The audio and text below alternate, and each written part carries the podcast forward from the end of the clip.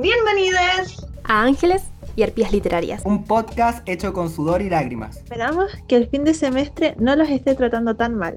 Como nosotros. ¡Ayuda! Bueno, este podcast está hecho por estudiantes de segundo año de Literatura y Lingüística de la Universidad de Chile. Aquí les vamos a hablar de los arquetipos femeninos del ángel del hogar y la femme fatal, relacionándolo con dos novelas del siglo largo. Estamos muy felices de poder empezar este podcast. Yo soy Belén, eh, tengo 19 años y les hablo aquí desde Paine. Ah, y además soy signo Leo. Hola, eh, bueno, yo, me llamo Rocío, tengo 21 y soy de la sexta región y mi signo es Escorpio. Hola a todos, mi nombre es Nicolás Romero, tengo 22 años, eh, soy de Santiago y soy Capricornio. Yo soy Anaitza, eh, tengo 19 años, soy de La Serena y soy Sagitario. Yo soy Paula, tengo 19 y ahora vivo en Santiago, pero la mitad de mi vida he vivido en Valpo, así que soy porteña, de corazón aunque sea, pero nací en Madrid y mi signo es Libra. Bueno, ahora les vamos a hablar de la palabra que más van a escuchar en el podcast, arquetipo. Según la RAE, el arquetipo es el modelo original y primario en un arte u otra cosa, o sea, una imagen que representa la idea completa y original y que se arma en el arte. Este concepto no se debe confundir con el de estereotipo, el cual, según María Arrillaga en su texto Resistencia Feminista y el Ángel del Hogar, es una imagen, un hecho subjetivo, una forma de aprender el mundo exterior de acuerdo a nuestra memoria, sueños y deseos. Los estereotipos contienen fijación de cualidades, gestos y frases. Son las imágenes mentales de la sociedad creadas mediante el proceso de convertir las características de algunos individuos en modelo, lo cual se presume que aplica a otros individuos que exhiben características similares. A continuación eh, voy a introducir el arquetipo de fe fatal. Eh, para explicar la fe fatal vamos a parafrasear la definición de mujer fatal que elabora Erika Bombay, escritora del texto Las hijas de Lilith. Eh, hay en general una coincidencia en describirla como una belleza turbia, contaminada, perversa. resalta su pelo largo y rojizo, sus ojos verdes, su tez blanca, su apariencia joven y su cuerpo voluptuoso. En lo que concierne a sus más eh, significativos rasgos psicológicos, destacará por su capacidad de dominio, de incitación al mal y su frialdad, que no le impedirá, sin embargo, poseer una fuerte sexualidad, en muchas ocasiones lujuriosa y felina, es decir, animal, mostrándose así que es un arquetipo altamente sexualizado. El otro arquetipo que se va a tratar en el podcast es el del ángel del hogar. Y esta figura tiene como principales características ser sumamente comprensiva, conciliadora, humilde, sumisa, pluriempleada, casera, encantadora, servicial y sobre todo pura. Dicha figura del ángel del hogar se encuentra satisfecha del sacrificio que hace diariamente para lograr agradar a su esposo y aporta armonía y gran comodidad a su hogar. Lo que decía la Ana, podríamos decir al final como que la imagen de ángel del hogar podría resumirse en el gozoso sacrificio que supone vivir totalmente en función de los demás dentro de la esfera limitada del hogar. Al menos así es como lo escriben en Resistencia Feminista y El Ángel del Hogar. Este rol principal de la mujer en el hogar es glorificado, al igual que el rol hegemónico que ejerce el hombre en la sociedad. Es decir, el cumplimiento cabal de su rol preestablecido en el hogar le confiere una fuerza beneficiosa a sí misma. Sin embargo, para que la mujer pueda cumplir con su rol de manera beneficiosa, es un requisito indispensable el tener un buen padre y esposo, pues su rol siempre está sujeto a la acción previa de estos hombres. Yo siento que como que el arquetipo se explica bastante por sí solo, como por el nombre que se le da, porque el ángel hace referencia a la extrema pureza de la mujer y la parte como del hogar es porque ese siempre ha sido como el lugar de la mujer desde el principio de la historia, o al menos de la que nos han contado. Y ya que hemos mencionado los arquetipos, ahora vamos a hablar de las obras que elegimos para representar estos arquetipos?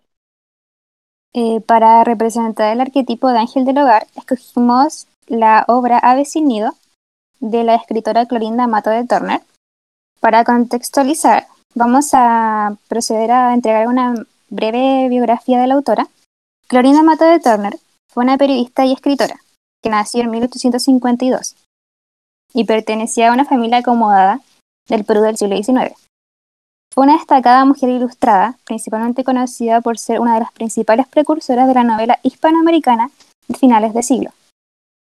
Clorinda estuvo fuertemente comprometida con las problemáticas sociales de su época, tales como la crueldad erigida hacia los indígenas, la educación y el papel de la mujer. Es importante hablar del contexto de producción de la obra. Estaba publicada en el año 1889. Los sucesos históricos más cercanos es la Guerra del Pacífico, que ocurrió entre los años 1879 y 1883, en donde Perú se enfrentó con Chile pero más allá de las guerras, es importante tener en consideración el momento en el que estaba pasando Perú y el resto de Latinoamérica, eh, porque luego de la independencia, todos los estados y posibles estados eran una profunda e imperente búsqueda de su identidad, lo que separa de Europa y el resto de los colonos. La gran capacidad de producción literaria del continente se puede entender como el intento de llenar este vacío, creando una propia identidad diferenciable a la de Europa y del resto del mundo. A pesar de lo anterior, el continente y su literatura sí se ve influenciada por movimientos literarios extranjeros. Una de las corrientes que más se puede apreciar en Ave sin Nido es el positivismo. Esta corriente es característica de la época y se propulsó por todo el continente, seguido por el indigenismo, corriente históricamente ubicada en los años 20 y 30 del siglo XX que, se desarrollaba en torno a la problemática de los indígenas, teniendo su impacto en la literatura, la política y toda una ideología. Ambas corrientes literarias están presentes en la obra. Por otro lado está Benjamín Vicuña Maquena, quien es el autor de Los Lisperger y la Quintrala, que es el otro texto con el cual vamos a trabajar en el podcast. Em, él nace el 25 de agosto de 1831 en Santiago de Chile y era descendiente de grandes miembros de la élite nacional. Todo un aristócrata el señor, como su abuelo Juan Maquena O'Reilly, general del Ejército de la Independencia de Chile.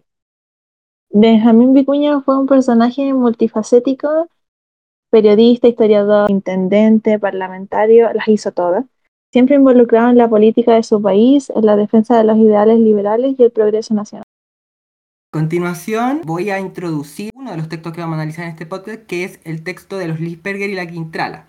Em, la historia, sabemos que la historia de la Quintrala ha sido contada por muchas personas, pero nosotros nos vamos a centrar en la versión escrita por Benjamín Vicuña Maquena, que fue publicada en 1877 en el diario El Mercurio. Esta eh, versión es la segunda, es también conocida como la edición aumentada y corregida. Muy importante mencionar que ese mismo año se promulga en Chile el derecho de Amunatagi, que permite el ingreso de la mujer a la, educación superior, por lo cual debemos entender que la inmersión de la mujer en el mundo académico no era algo muy común. De hecho, en la educación secundaria, los liceos particulares femeninos eh, entendían la institución como un medio para instruir a las niñas con el fin de ser mejores madres. Por otra parte, otro suceso histórico es la Guerra de Arauco, que a pesar de llevar varios siglos, todavía no terminaba, por lo cual el racismo hacia los mapuches estaba aún muy latente en la élite blanca de la cual Vicuña era parte. Bueno, vamos a aprovechar que ya el primer capítulo de este podcast va terminando para explicar por qué este podcast se llama así. No teníamos ni idea cómo ponerle al podcast. Empezamos este trabajo como hace dos meses y recién como que ayer decidimos ya, le vamos a poner este título. Sí, y mm, en verdad fue revisando citas que teníamos recopiladas. nos topamos con esta cita de Vicuña. Dice, así correrá la pluma feliz y casi ufana al trazar las páginas honrosas de esta extraña raza, geratriz de la nuestra, que produjo a la vez héroes, monstruos, ángeles y arpías. Y ahí nos quedamos con las últimas palabras y así es como nombramos a nuestro podcast que ahora están escuchando. Ángeles y arpías. Y literarias, por supuesto. Chao, nos vemos en el segundo. Chao, que estén bacán. Chao, chicas. Adiós. Adiós.